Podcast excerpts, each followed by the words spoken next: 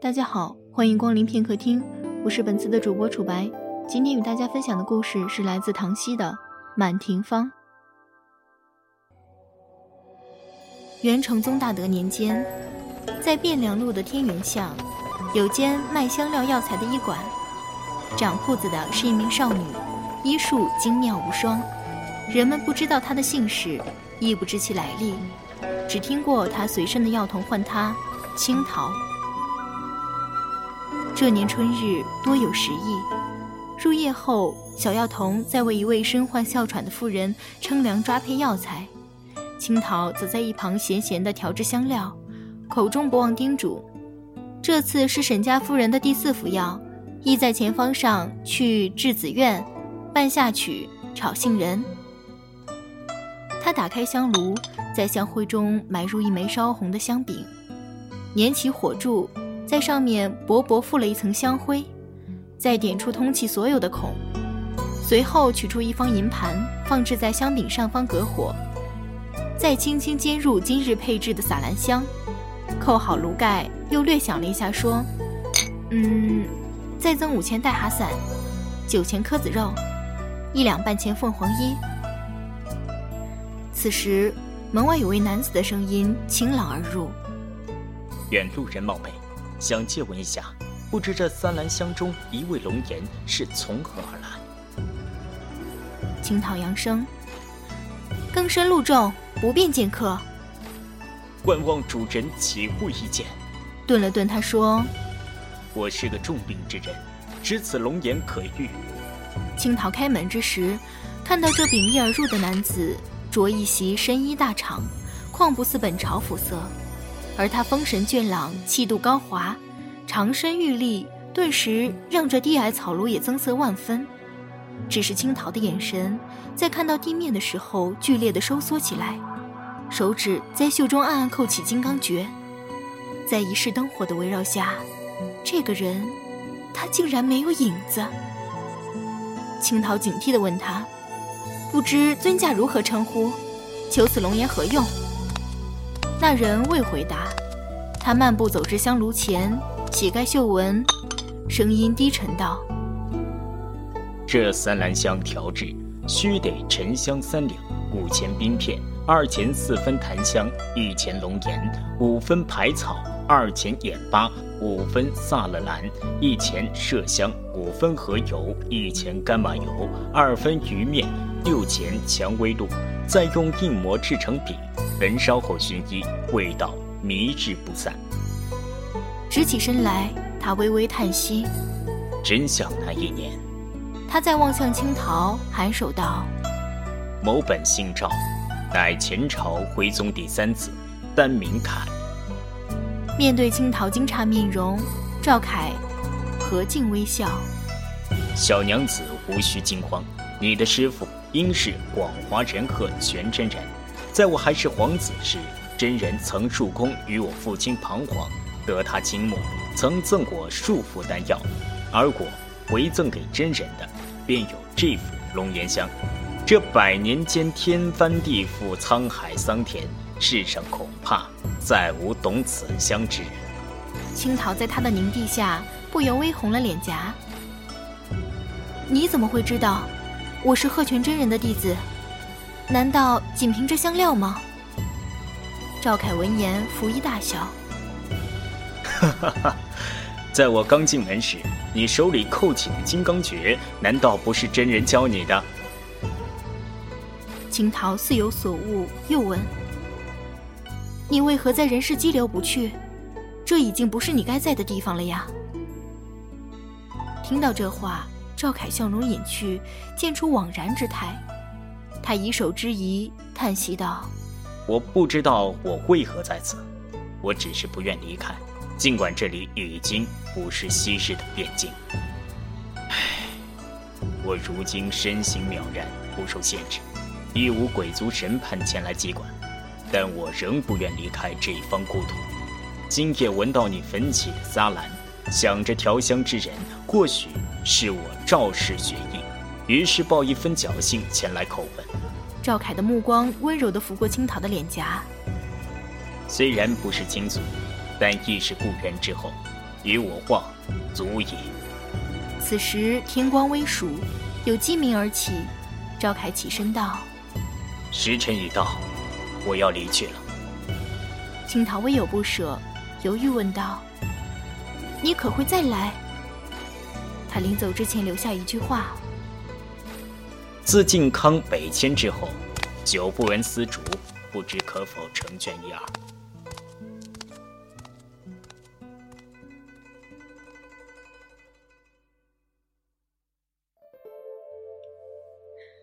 青桃素日颇爱琵琶，听他这样说，除了为人诊脉医治，便时时拨弄曲谱。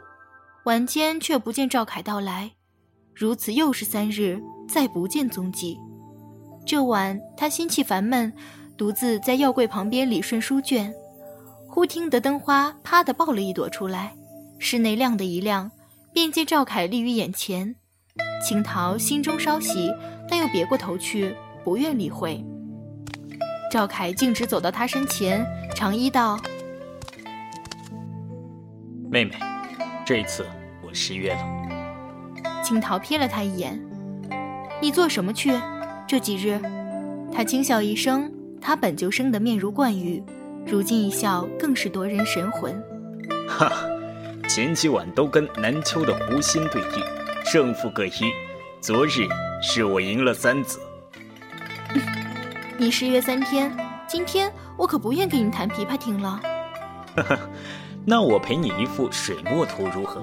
说罢，他走至案前，就纸沾墨，在书轩上来回纵横，少顷便出游“山岳亭台若干”，氤氲纸上。昔年父皇颇爱结华一时，曾举倾国之力修建此地，后名其为艮岳，又名华阳宫。我昔年曾经在此嬉戏游玩，没想到这故国山水，纵使深城幻影，也未曾忘怀啊。那现在不在了，早已毁于兵戈之中。靖康年间，金人围城之久，大哥命取山禽水鸟十余贯，投之汴河，柴胡作薪，凿石为炮，拔竹作犁，又取大鹿数千头，杀之。以供将士，可怜无限河山，横遭蹂躏。我亦与王室宗亲一起被卢王背过。不说这些，小丫头，你是何时在鹤泉真人门下修行的？青桃亦在他对面坐下，轻调了一下琵琶的弦音，道：“我是师傅抱养的孤儿。”因为是在桃树下见到我，当时桃树结子累累，皆为青色，就叫我青桃。后来跟着师傅到十六岁，师傅就让我下山行医采药了。当年真人曾做幻戏与我观看，他在雾中列一纸屏，带着我走进去，就可以坐到想去的地方。他可以陪伴我任意而行，直到我愿意停止，回转过来，就像做了一场梦。但去过的街市，游吟心中；吃过的酒食，自然依然在口。他忽然转向青桃，脸色也颇为沉重。妹妹是否也会这样的法术？可否带我回到昔日的边境，哪怕只有一瞬？青桃闻言犹豫道：“这样的幻术在你生前不难，因为你去的地方和你本人都是真实的。可如今如果强要施展……”不知走进去会有什么样的结果？家国已灭，岁月不复，毕竟不可再得。青桃没有回答，她轻拢慢捻弹起琵琶。赵凯和着零零弦音，一臂慢声咏叹：烟雨一前时候，双丛如旧芳菲。与谁同醉采莲归？去年花下客。今似蝶纷飞。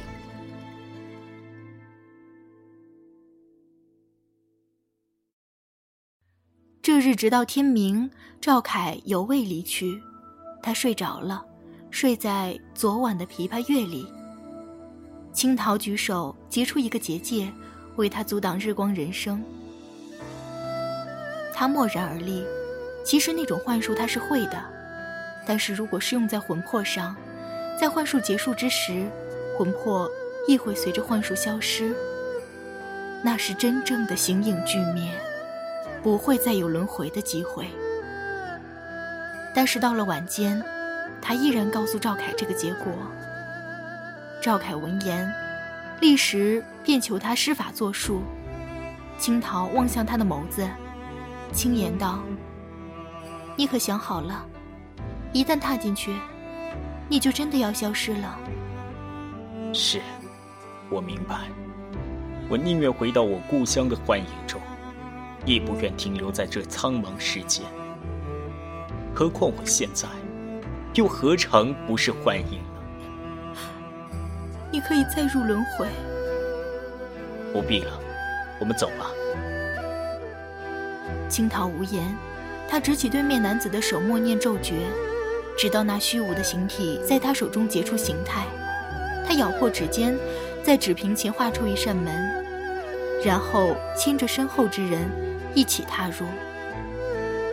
他们睁开眼时，身正处熙攘的人群中。赵凯眨了眨眼，片刻间便认清了这路径，熟练地引他下了这道虹桥，转面便是夹岸垂杨，街心市井，亭台楼阁间或其中。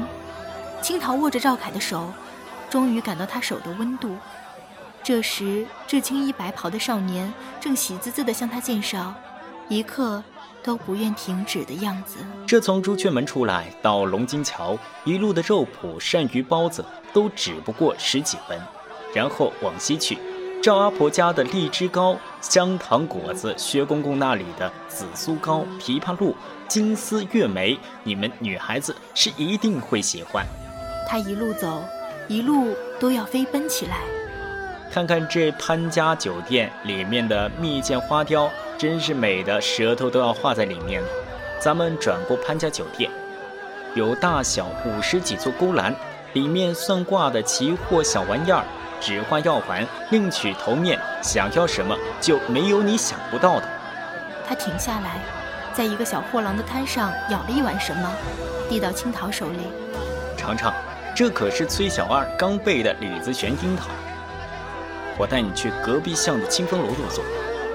金桃就着碗尝了一口，还没来得及说出滋味，便被他拉着继续走。青桃一边走，一边观看这河树的变凉风光，所见无不花色银幕、彩棚夹道、游人侍女、车马骏逸。河道中黑漆平船时有往来，歌吹弹唱入耳，揪着总角的小童嬉戏打闹。小货郎跨了马面竹篮，沿街唱卖新掐下来的鹅儿、雪柳、玉兰花。他眼中泛起诗意，这就该是他心心念念的汴京盛景吧？不对，他忽然想起，出生在大内深宫的赵凯，应该是很少可以接触到这繁华市集的。他们转过几重街市，几重桥堤，踏上一条大道。此时有蒙蒙细雨落起，青桃拽下赵凯的衣袖。下雨了，我们要不要挡一挡雨再走？